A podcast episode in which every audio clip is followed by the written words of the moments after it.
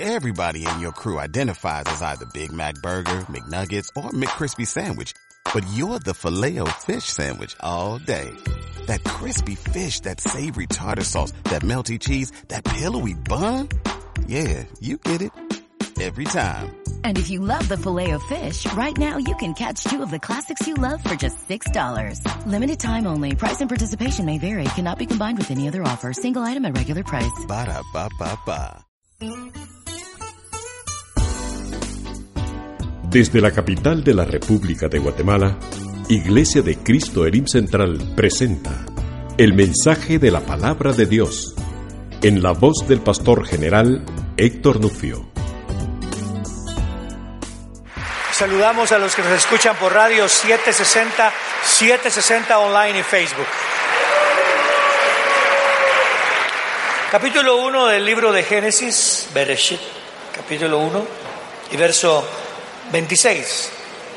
Hemos estado conversando al respecto de cómo el Señor, en toda la escritura, el tema principal, o mejor dicho, la intención de Dios, siempre es mostrar a Jesús.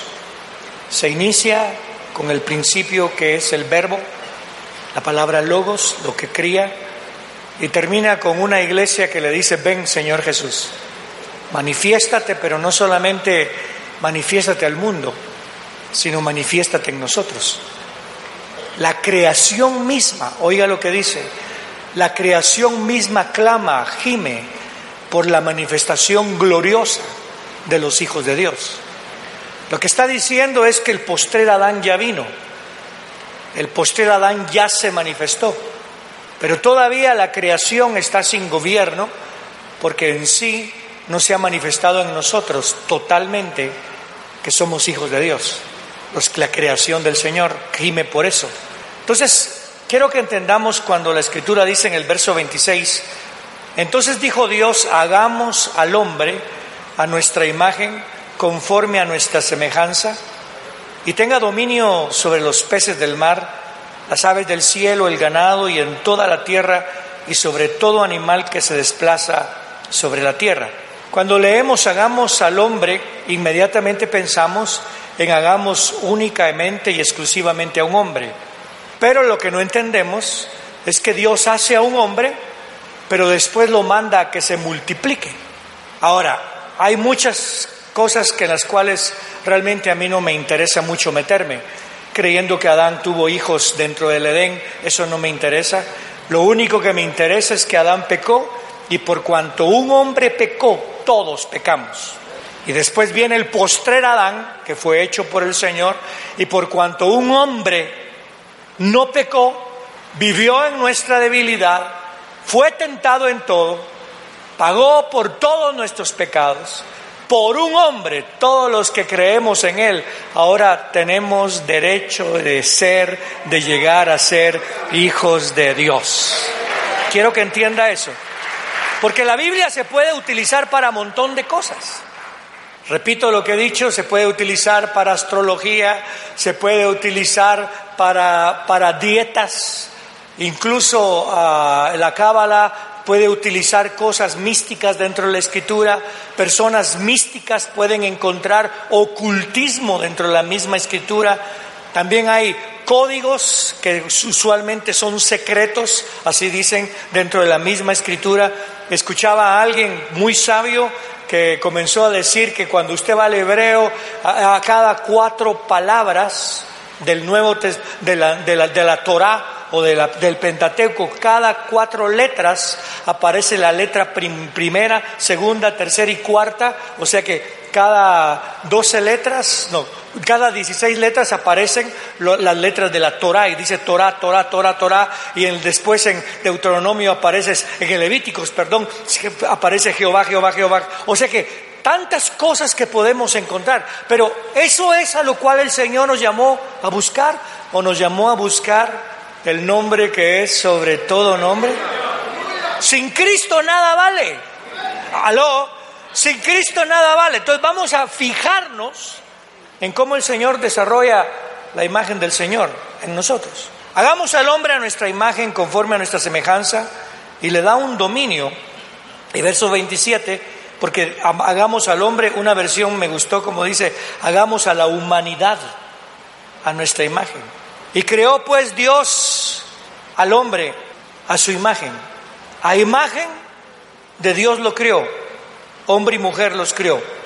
Oiga lo que dice, hagamos al hombre a nuestra imagen conforme a nuestra semejanza. O sea que lo hizo a su imagen de dominio, a su imagen de, de ejercitar autoridad, pero todavía no tiene su semejanza de sabiduría y de conocimiento. Nosotros somos hechos a imagen, pero todavía no se ha manifestado lo que hemos de ser. Pero un día le veremos y le conoceremos tal y como nosotros somos conocidos y seremos hechos a su imagen y semejanza. El Espíritu de Dios habita en nosotros, dice amén a eso. Y el Espíritu de Dios nos está haciendo a semejanza del Padre. La palabra semejanza ahí, contrario al pensamiento nuestro, no es inferior a la palabra imagen, sino que al contrario está hablando de la forma en que actúa, la forma en que se desarrolla. Entonces creó pues el hombre a su imagen a imagen, de Dios lo crió y les dijo, oiga lo que les dice, Dios los bendijo y les dijo, sed fecundos y multiplicaos, llenad la tierra, sojuzgadla y tened dominio sobre los peces del mar, las aves del cielo y todos los animales que se desplazan sobre la tierra. Dios dijo además, he aquí que os he dado de toda planta que da semilla, que está sobre la superficie de toda la tierra y todo árbol cuyo fruto lleva semilla, ellos os servirán de alimento. Ahora vamos al capítulo 2. Así fueron terminados los cielos y la tierra y todos sus ocupantes. Y el séptimo día Dios había terminado la obra que hizo y reposó en el séptimo día de toda la obra que había hecho. Ahora vamos en el, al capítulo 2 y verso 7. Aquí comienza a, decir cómo formó al hombre de la tierra y en el verso 7 dice, Dios formó al hombre del polvo de la tierra, sopló en su nariz aliento y el hombre llegó a ser hombre viviente. Después en el verso 15 dice, tomó pues Jehová Dios al hombre y lo puso en el jardín del Edén para que lo cultivase y lo guardase. Y Jehová Dios mandó al hombre diciendo, puedes comer de todos los árboles del jardín, pero el árbol del conocimiento del bien y del mal no comerás, porque el día que comas de él, ciertamente morirás. Ok, hemos estado hablando de lo que es reino. Hay muchos conceptos y yo hago una diferencia entre concepto de definición. El concepto es algo que uno obtiene de lo que oye, de lo que mira, de la cultura en la cual uno está. La definición es algo que uno mira el proceso y la intencionalidad de Dios, porque Dios es el que le da la, la razón de ser a todas las cosas.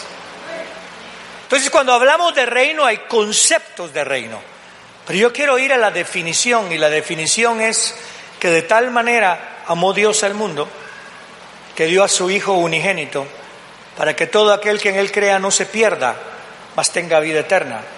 Entonces lo que yo entiendo por la definición de reino es que el reino primordialmente es una relación. Te es necesario nacer de nuevo para ver, nacer de nuevo para ver. ¿Y qué fue lo que responde Nicodemo? ¿Puedo entrar al vientre de mi madre? Una relación. Te es necesario nacer del agua y del espíritu en relación con el agua y el espíritu para poder entrar. Es una relación. Cuando hablamos de relación, tal vez la palabra del Señor nos muestra relación mucho con lo que es la agricultura, porque el que está cultivando algo tiene una relación con aquello que cultiva. Por ejemplo, todo lo que el hombre siembra, eso ha de cosechar. Todo lo que siembra no va a salir diferente fruto de lo que siembra, sino que al contrario, lo que usted siembra es el fruto del cual usted va a comer. Es más, si usted siembra frijol, comienza a preparar sus tortillas. Ya está pensando usted, voy a comer de esto, tiene, ya voy a satisfacerme de esto. Esto es lo que estoy cultivando y por eso dice eh, el Señor en el, en el Nuevo Testamento, el que siembra es el que con más esperanza espera que caiga fruto, porque es el primero que va a comer de aquello de lo cual sembró. Usualmente casi todas las parábolas que utiliza el Señor, no todas, pero hay bastantes parábolas que usa el Señor que se refieren a la agricultura, al sembrador. Y en el segundo servicio vamos a hablar del sembrador, en el capítulo 13 de, de Mateo. Pero aquí es donde quería quedar, dejarles lo que el Señor dice. Te saqué del polvo, te saqué de la tierra, pero ahora tú vas a ser de bendición al polvo y vas a ser de bendición a la tierra. La tierra que no producía nada, ahora yo te mando para que tú produzcas en la tierra y tú produzcas en, el, en lo que está ahí lo que tú quieres que produzca. Y aquí es donde me trae a mí la bendición de entender lo que es tener responsabilidad. El reino primordialmente, no es lo único, pero el reino primordialmente es relación. Y cuando el Señor dice, hagamos al hombre conforme a nuestra imagen y que se multiplique, lo que está diciendo es que el hombre cuando se multiplica tiene que criar a sus hijos a la imagen de Dios también. Tiene que enseñarles la palabra a la imagen de Dios.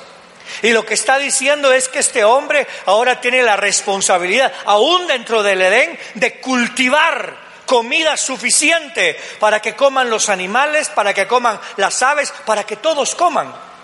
O sea que el reino en relación es responsabilidad.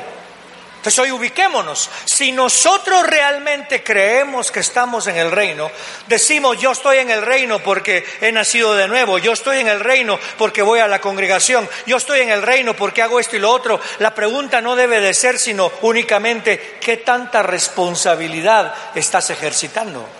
Porque si no estamos ejercitando responsabilidad, entonces en sí no se está activando el reino en nosotros.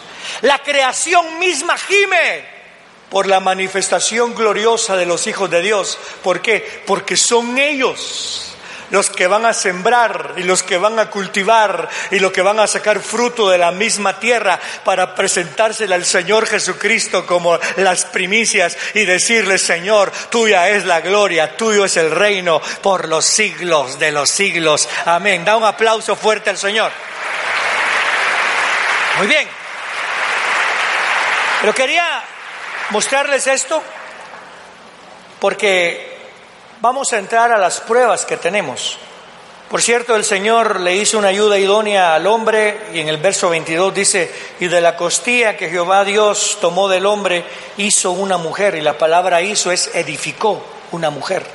Del hombre edificó una mujer. Qué curioso. Me llamó la atención eso porque la responsabilidad siempre está presente, siempre. Yo sé que estamos, y, por favor no me vaya a malentender, nosotros tenemos discipulados de jóvenes, tenemos reuniones de mujeres, de varones, de diáconos, y eso es muy bueno, pero nunca se olvide que lo primordial es que usted tenga un discipulado familiar, porque puede que el hijo crezca ya la hija crezca allá, la mamá crezca allá y en diferentes lugares, pero que nunca haya una manifestación de relación de reino. Por eso es que nosotros estamos empujando y prácticamente es empujar. Queremos que el Señor regrese a nuestra casa, que la oración regrese a nuestra casa, que la palabra regrese a nuestra casa, que la comunión regrese a nuestra casa, donde todos nos sentemos sin importar quién es, sin importar cómo estamos, y que clamemos a Jehová y le, digamos, Señor, ten misericordia de nosotros. ¿Estamos de acuerdo en eso? Muy bien. Capítulo 3 y verso 1. Entonces la serpiente que era el más astuto, por ejemplo, muchos dicen, la culebra no era femenina, en sí no era culebra, era culebro. ¿Ok? Por cualquier machista. Entonces la serpiente, que era el más astuto de todos los animales del campo, que Jehová Dios había hecho, dijo a la mujer, la palabra astuto no es inteligente, ¿ok? La palabra astuto es alguien que sabe engañar, que tiene maldad. Y le dijo, ¿de veras Dios os ha dicho, no comáis de ningún árbol del jardín? ¿Qué le debió de haber respondido la mujer? Mira, Dios me dijo a mí y a mi esposo, vos no sos ni yo ni mi esposo, así que a vos qué te importa. No se meta a hablar con el diablo, hermano. De veras, Dios os ha dicho, no comáis de ningún árbol del jardín. Y la mujer respondió a la serpiente, podemos comer del fruto de los árboles del jardín. Pero del fruto del árbol que está en medio del jardín, ha dicho Dios, no comáis de él ni lo toquéis para que no muráis. Le aumentó, no lo toquéis. Entonces la serpiente dijo a la mujer, ciertamente no moriréis. Es que Dios sabe que el día que comáis de él, vuestros ojos serán abiertos y seréis como Dios, conociendo el bien y el mal. Pero note la diferencia que hay entre conocer y tener sabiduría. Entre el conocer del enemigo y el conocer de parte del Señor, entendimiento. ¿Se recuerda usted que en la parábola del, del sembrador, la escritura dice que tiró el Señor semilla, pero la semilla no daba fruto porque muchos no entendían, otros no conocían. Pero aquí lo que está ofreciendo el enemigo es conocimiento, es entendimiento, pero no que proviene de parte de Dios, sino que proviene de tu propia experiencia. Por ejemplo, hay veces, si yo le pregunto aquí, ¿cuántos conocen el dolor de, que alguien familiar se muera? Mi esposa y yo conocemos el dolor de perder tres babies. Usted conoce el dolor de ver a un hijo tal vez que falleció, a un esposo que falleció. Es una experiencia. Pero ese dolor te puede llevar a un conocimiento que te hace como Dios porque conoces esas cosas, pero te alejan de Dios. Por ejemplo, cuando perdimos nuestro primer baby, ya le he contado, yo le dije al Señor, Señor, así me vas a tratar como quien dice, ¿de qué sirve servir a Dios si estamos sufriendo? ¿Está viendo la diferencia? Pero luego viene el conocimiento de Dios, no el conocimiento que da la serpiente, sino el conocimiento de Dios que me dijo, ¿qué te ofrecí? ¿Qué te prometí? Lo único que te ofrecí es que yo iba a estar contigo todos los días de tu vida, aún hasta el fin del mundo. ¿Está entendiendo eso? Esa es la diferencia.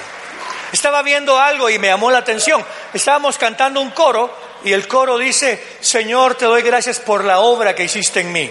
Lo hemos cantado. ¿Cuántos dan gracias al Señor por la obra que hizo en mí? Pero ¿hasta dónde termina usted el agradecimiento de la obra? Usualmente la obra que hizo en nosotros termina en nuestro pensamiento en cómo Dios nos salvó. En el sentido, pongan mi, mi ejemplo, Señor, gracias por la obra. ¿Por qué? Porque mi madre adoptiva no logró matarme. Gracias por la obra, Señor, porque me convertí al Señor y tal y tal paso. Gracias, Señor, por la obra, dirían algunos. ¿Por qué, Señor? Porque yo era pandillero y salía de las pandillas. Porque, por, gracias, Señor, por la obra. ¿Por qué? Porque era borracho, porque estaba en homosexualidad, porque andaba en orgullo, porque estaba en esto y el otro. Gracias, Señor. Pero ahí no termina la obra. Ahí no, perdón, ahí no comienza la obra. La obra comenzó. Gracias, Señor, por la obra. Porque un día tú dijiste, sacrificio y ofrenda no me agradan. Y Jesucristo dijo, heme aquí para hacer tu voluntad. Gracias Señor, porque en la cruz del Calvario tú moriste por mí. Tú fuiste sepultado y tú resucitaste. Gloria al nombre del Señor. Ese es el conocimiento. Porque si no, nos fijamos nada más en el conocimiento de la tierra y a veces decimos, gracias Señor por tu obra en mi hijo porque este salió ya de la drogadicción, pero tengo otro hijo que no ha salido de la drogadicción, pero la obra ya está. No sé si me di a entender en eso, porque todo es ver, todo es lo que vemos, lo que sentimos. La oveja no se deja guiar por lo que mira, por lo que habla, por lo que siente. La oveja se deja guiar por aquel al cual usted oye, porque ha aprendido a escuchar al buen pastor que da la vida. por las ovejas. Pero mire la serpiente, le ofreció conocimiento, serás como Dios. Verso 6, entonces la mujer vio que el árbol era bueno para comer. El conocimiento es bueno, pero ¿qué conocimiento es ese? No estoy hablando de educar, no estoy hablando de educación, por favor, estoy hablando ya de mi vida como creyente. Dice, entonces la mujer vio que el árbol era bueno para comer, como que ahí vio por primera vez que era bueno para comer y que era atractivo a la vista y que era un árbol codiciable para alcanzar sabiduría. Note usted cómo va, para mi, para mi parecer, va subiendo la intención, o mejor dicho, la, la calidad o cómo sería progresando la tentación, ¿verdad? Oiga, la mujer vio que el árbol era bueno, pero ya después que era atractivo, ya después que era codiciable. Tenga cuidado. Y vio mi esposo que el árbol era bueno, y después vio mi esposo que era atractiva, y después la comenzó a codiciar. ¿Me, me está entendiendo? Hay que tener cuidado. Y vio mi esposa que el hombre aquel era bueno, qué bueno, pero después vio que era atractivo a la vista, qué guapo. Y después vio que era codiciable. ¿Ya vio cómo va aumentando? Tenemos que tener cuidado porque cuando usted mira que algo es bueno, déjelo ahí. Primero mire si le agrada a Dios. Si no es una intencionalidad del enemigo de alejarlo del Señor. Entonces tomó pues de su fruto y comió. Y también dio a su marido que estaba con ella. O sea que, por favor, mm, el hombre, siempre pensamos que la mujer estaba sola. La mujer no estaba sola, hermano. Ahí estaba el marido. Aquí dice que ahí estaba. Y le dio de comer al esposo. ¿Qué fue lo que pasó? Se rompió la responsabilidad. Se rompió la responsabilidad que tenía el varón. Y al romperse la responsabilidad, la relación de reino comienza a disminuir no se termina, porque hemos de dar cuentas por lo que es la relación de reino. Por favor, mi amado hermano, que nunca la responsabilidad, sea usted débil, sea usted fuerte, sea usted el, el, que, el que tiene que llevar la carga, usted siempre es responsable por su familia y por sus hijos. Aleluya. Porque esa es la relación de reino. Démosle ese aplauso fuerte al que vive. Y mire cómo comienza a decaer. Y cuando comieron y fueron abiertos los ojos de ambos y se dieron cuenta que estaban desnudos, entonces cosieron hojas de higuera y se hicieron ceñidores. Cuando oyeron la voz de Jehová, que Dios se paseaba, oiga, cuando oyeron la voz de Jehová, que se paseaba por el jardín en la brisa del día, lo que me llamó la atención es que lo que se paseaba era la voz de Jehová a las ovejas. Aquí está la voz del Señor. Por favor, no tenga miedo, no tenga culpabilidad, que le dé vergüenza, pero no se aleje del Señor si ha resbalado y si ha caído y si su corazón está duro porque ha dejado de creer, por favor busque a alguien, busquemos al único Dios verdadero, clamemos a Él y Él nos va a responder, aleluya, porque pase lo que pase, las cosas viejas pasadas son, he aquí todo está siendo hecho nuevo, démosle gloria al nombre del Señor, aleluya. Y el Señor Mire cómo él comienza a mostrarle al enemigo que algo ha pasado en la relación. ¿Dónde estás tú? Dice Dios. Y el hombre dice, oí tu voz en el jardín y tuve miedo porque estaba desnudo. En vez de decirle, oí tu voz, gracias por venir, porque me da vergüenza, pero estoy desnudo. ¿Quién te dijo que estabas desnudo? ¿Acaso has comido del árbol que te mandé que no comieses? Y comienza a disculparse el hombre con la mujer, la mujer con la serpiente. Y aquí es donde comienza ya a sembrarse todo lo que va a ocurrir con la, con la creación caída. Capítulo 3 y verso 14. Entonces Jehová dijo a la serpiente, porque hiciste esto, serás maldita entre todos los animales domésticos y entre todos los animales del campo te arrastrarás sobre tu vientre y comerás polvo todos los días de tu vida. Y de una vez lo pone el Señor. Y pondré enemistad entre ti y la mujer. Y entre tu descendencia y su descendencia. Cuando lea el libro de Deuteronomio, piensa en eso. Que el enemigo tiene una descendencia, no porque son hijos del enemigo en sí, sino porque ha sembrado simiente. La mujer no puede, la mujer no tiene, no tiene semilla en sí. Pero ahí ya estaba el Señor profetizando que la virgen iba a tener un hijo.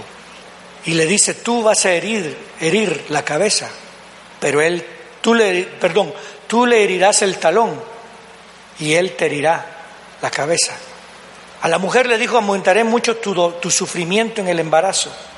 Con dolor darás a luz los hijos. Tu deseo llevará a tu marido y él se enseñoreará de ti. Lo que está diciendo aquí es que la relación va a ser muy dificultosa en el sentido de dolor, de conflicto, pero que la relación se va a ir fortaleciendo, que la relación cuando se fortalece va a ir creando de nuevo la relación de reino. ¿Sabe una cosa? Lo que más nos une a todos es el dolor. Es increíble. En las fiestas nos abrazamos, feliz cumpleaños, y estamos diciendo estoy esperando el mío, ¿verdad? En un funeral nadie dice estoy esperando el mío, pero hay algo que nos conmueve. Hoy estaba leyendo la prensa de un jovencito que rescató a un niño, no sé si lo oyeron, que lo iba se lo iba a llevar una camioneta y el joven salió corriendo y rescató al niño. Ah, me, me, me, me tocó, cuando uno mira el sufrimiento que pasó en, en, lo del volcán, nos une. Cuando una madre tiene a baby, nos une. Pero mire cómo el enemigo nos trata de sacar de lo que Dios quiere que veamos. Mire cómo nos siembra cosas y nos siembra pensamientos. Estaba oyendo yo una radio en donde estaban hablando de, del aborto, de promoviendo el aborto, de niñas, de esto y de lo otro. Y la pregunta de los hombres era que todos estaban de acuerdo, una mujer y dos hombres, y por favor no lo estoy criticando, estaban diciendo, o poniendo en mal, estaban diciendo, mire, eh, pero ¿qué tal si hay un abuso? ¿Qué tal si hay una violación? Hay que abortar. Entonces yo dije, pero ¿qué tal si Dios va a usar esa vida de la persona que fue engendrada para llevar a cabo el Evangelio del Señor? Qué curioso, ¿verdad?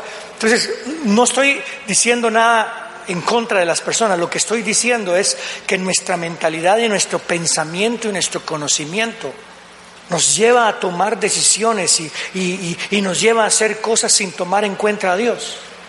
Y tal vez los que promueven no contra el aborto es nada más religiosamente, sin entender lo que es reino, porque el dolor nos une.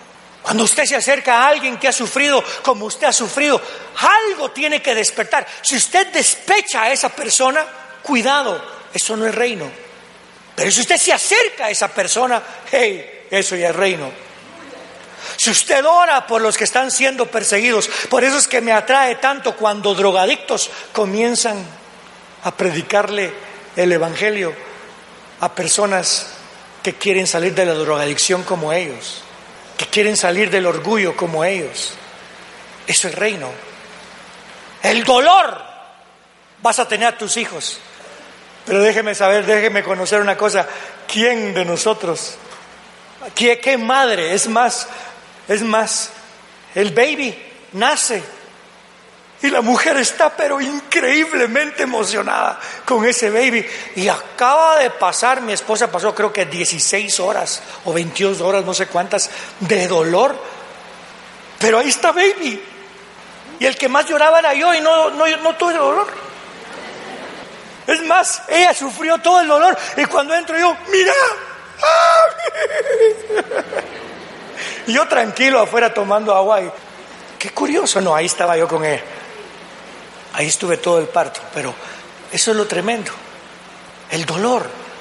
Lo que está hablando ahí el Señor es la restauración del reino, pero oiga lo que le dice el Adán, porque aquí es donde nos vamos a concentrar en lo que hizo el postre Adán, el último.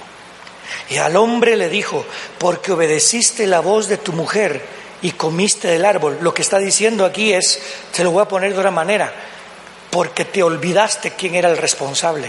Porque muchos hombres utilizan este texto para decir, yo no oigo a mi mujer, disculpa.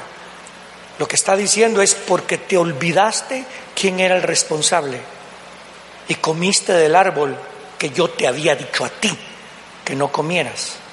Será maldita la tierra por tu causa. Con dolor comerás de ella todos los días de tu vida. Espinos y cardos te producirá y comerás plantas del campo. Con el sudor de tu frente comerás el pan hasta que vuelvas a la tierra, pues de ella fuiste tomado, porque polvo eres y el polvo volverás. Ahora comparémoslo con el rey. Será maldita la tierra por tu causa. ¿Por qué? Con dolor comerás de ella todos los días de tu vida. Cuando usted va a Isaías 53 se da cuenta que Él, Jesús, llevó todo nuestro dolor. ¿Qué cosas?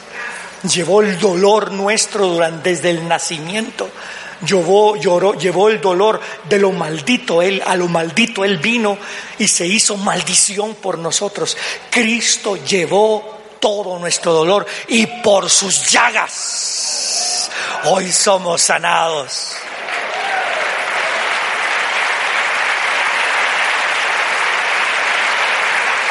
Oiga lo que dice, espinos y cardos te producirán ¿Qué fue lo que hizo Cristo cuando Él fue entregado?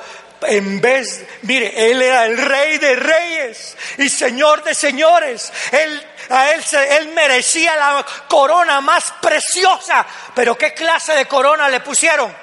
Corona de espinos él llevó la corona de espinos por nosotros, aleluya. Y oiga, con el sudor de tu frente comerás el pan hasta que vuelva, vuelvas a la tierra. ¿Qué hizo el Señor en la cruz del Calvario? Se estaba quebrando el pan porque Él era el pan. Este es mi cuerpo que por vosotros es quebrantado. Yo soy el pan de vida, aleluya. Yo soy el pan que mandó el Padre. Y en la cruz del Calvario Él sudó sangre y sudó agua por cada uno de nosotros. Aleluya.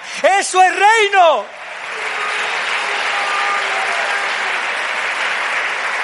Porque polvo eres, Él se hizo polvo y polvo te convertirás y volverás a la tierra. Él fue sepultado, Él llevó nuestra maldición. Maldito el que muere un madero, está escrito, pero al tercer día, por haber sido obediente y obediente hasta la muerte, mi Padre, su Padre, lo levantó de en medio de los muertos y le dio un nombre que está sobre todo nombre, para que al nombre de Jesucristo toda toda rodilla se doble y toda lengua confiese que Jesucristo es el Señor para la gloria de Dios Padre. Démosle gloria. Póngase de pie y démosle ese aplauso fuerte al Señor. Démosle ese aplauso fuerte, fuerte, fuerte al que vive.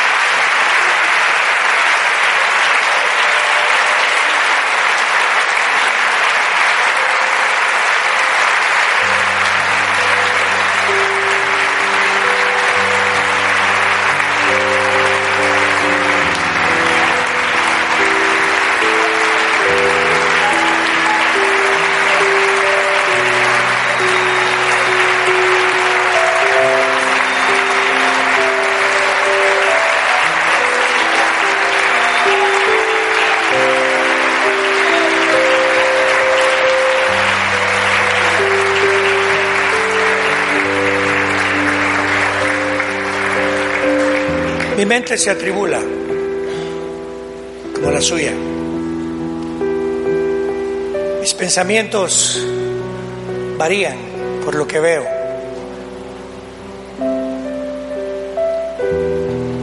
Cuando oigo maldita sea la tierra, me miro a mí.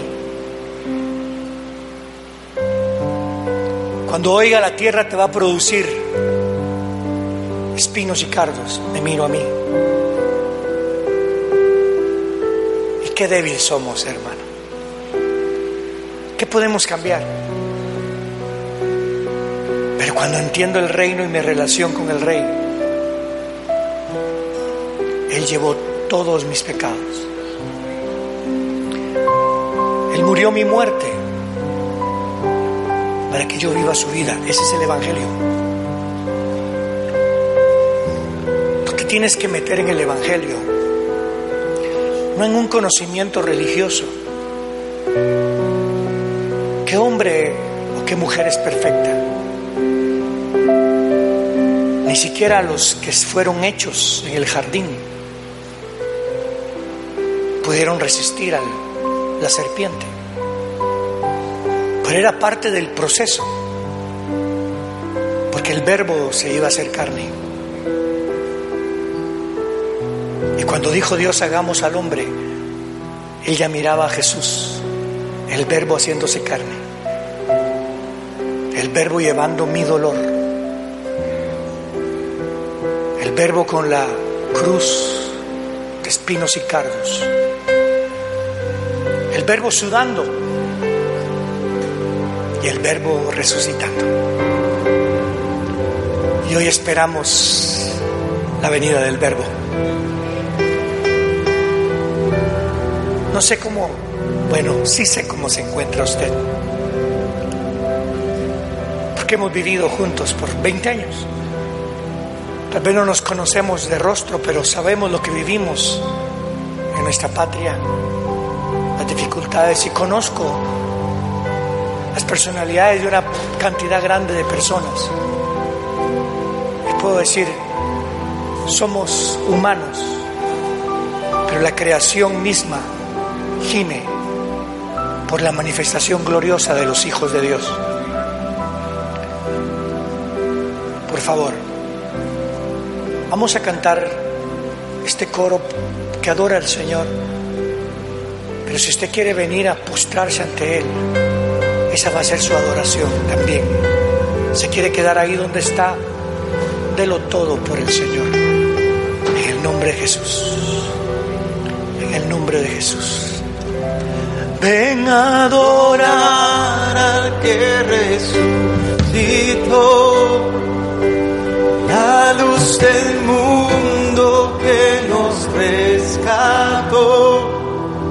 No hay otro nombre igual, no hay otro nombre igual.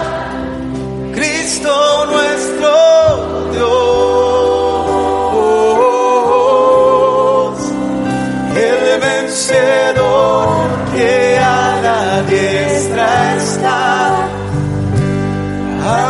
su trono montes caerá. No hay otro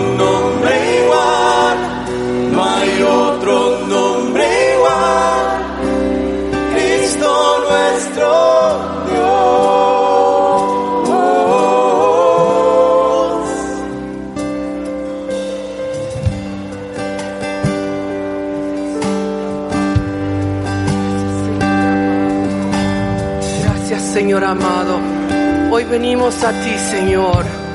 Hoy venimos a ti Señor una vez más. No me cansaré de decir hermano y hermana que la mejor ministración es la obediencia. Y se lo hablo a mi alma. Se lo hablo a mi alma. La mejor obediencia es la para el Señor la mejor ministración es la obediencia. Y hoy vengo a ti, Señor, a decirte, Señor, te quiero obedecer, Señor. Vemos una y otra vez en cada pasaje de la Biblia acerca de la obediencia. Señor, queremos obedecerte. Hoy venimos a rendirnos ante ti y a decirte, Señor, Anhelo obedecerte, Señor, porque anhelo, anhelo, Señor, estar bien contigo. Hoy vengo a postrarme delante de ti, postro mi corazón, postro mi corazón hoy delante de ti, Señor, y te digo, Señor, heme aquí para ser obediente. Oh Señor, heme aquí, Señor, para hacerte obediente. Señor, anhelo, obedecerte.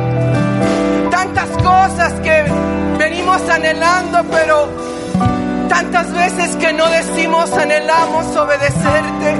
Y hoy venimos, Señor, a decirte, anhelamos, Señor, anhelamos obedecerte porque tenemos, Señor, que ser responsables con el reino. Oh Señor amado, primero en mi vida, en mi casa, en mi casa, Señor. El reino en mi vida para con los míos, Señor. Yo y mi casa, yo y mi casa te seguiremos, yo y mi casa, Señor. Yo y mi iglesia, Señor. Los que están a mi alrededor, a los cuales yo tengo que dar luz, Señor, la luz que tú me has dado por gracia. La luz, Señor, que mis hijos tienen que vivir. En el nombre de Jesús, Señor. Oh Señor amado, venimos a ti hoy, Señor. Venimos a ti hoy, Señor. No le vamos a dar esa responsabilidad a nuestro cónyuge, a nuestra madre, a nuestro hijo, a ningún otro. El hermano de la iglesia tuvo la culpa, el pastor. El otro hermano tuvo la culpa, mi mamá, mi papá. Yo tengo la responsabilidad. Aquí no vamos a buscar culpables. Yo tengo responsabilidad del reino en mí. Yo tengo responsabilidad del reino en mí. Porque Dios ya hizo la obra. Dios ya hizo la obra en mí. Oh, gracias Señor por lo que tú ya hiciste en mí. Gracias Señor por tu amor. Gracias por ese sacrificio inigualable. Gracias Señor por ese sacrificio inigualable. Señor, en el nombre de Jesús, que podamos hoy entender lo que tú has hecho en nuestra vida. Oh Señor, que podamos abrir nuestros ojos, nuestros oídos, nuestro corazón. Abre hoy nuestro entendimiento, Señor. Oh Señor, y que hoy, Señor, nuestra propia opinión caiga,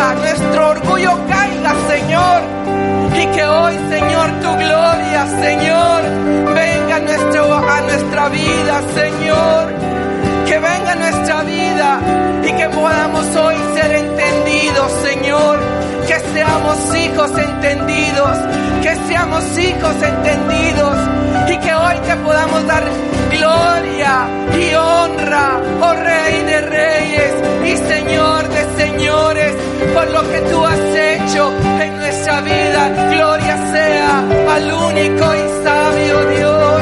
Gracias, amado mío, en el nombre poderoso de Jesús. Gracias por tu palabra, gracias por tu palabra. El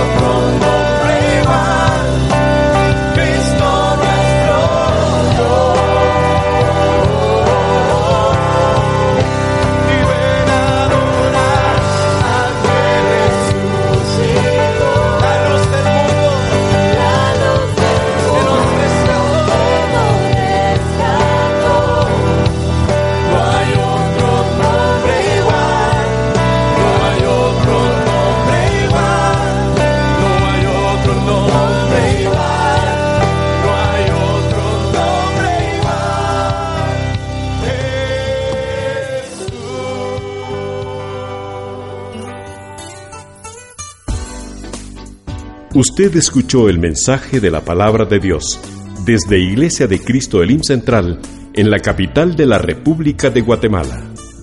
Si desea comunicarse con nosotros, puede llamar al teléfono 2202-2202 o visitarnos en www.elimcentral.org. Muchas gracias por escucharnos. Que Dios le bendiga.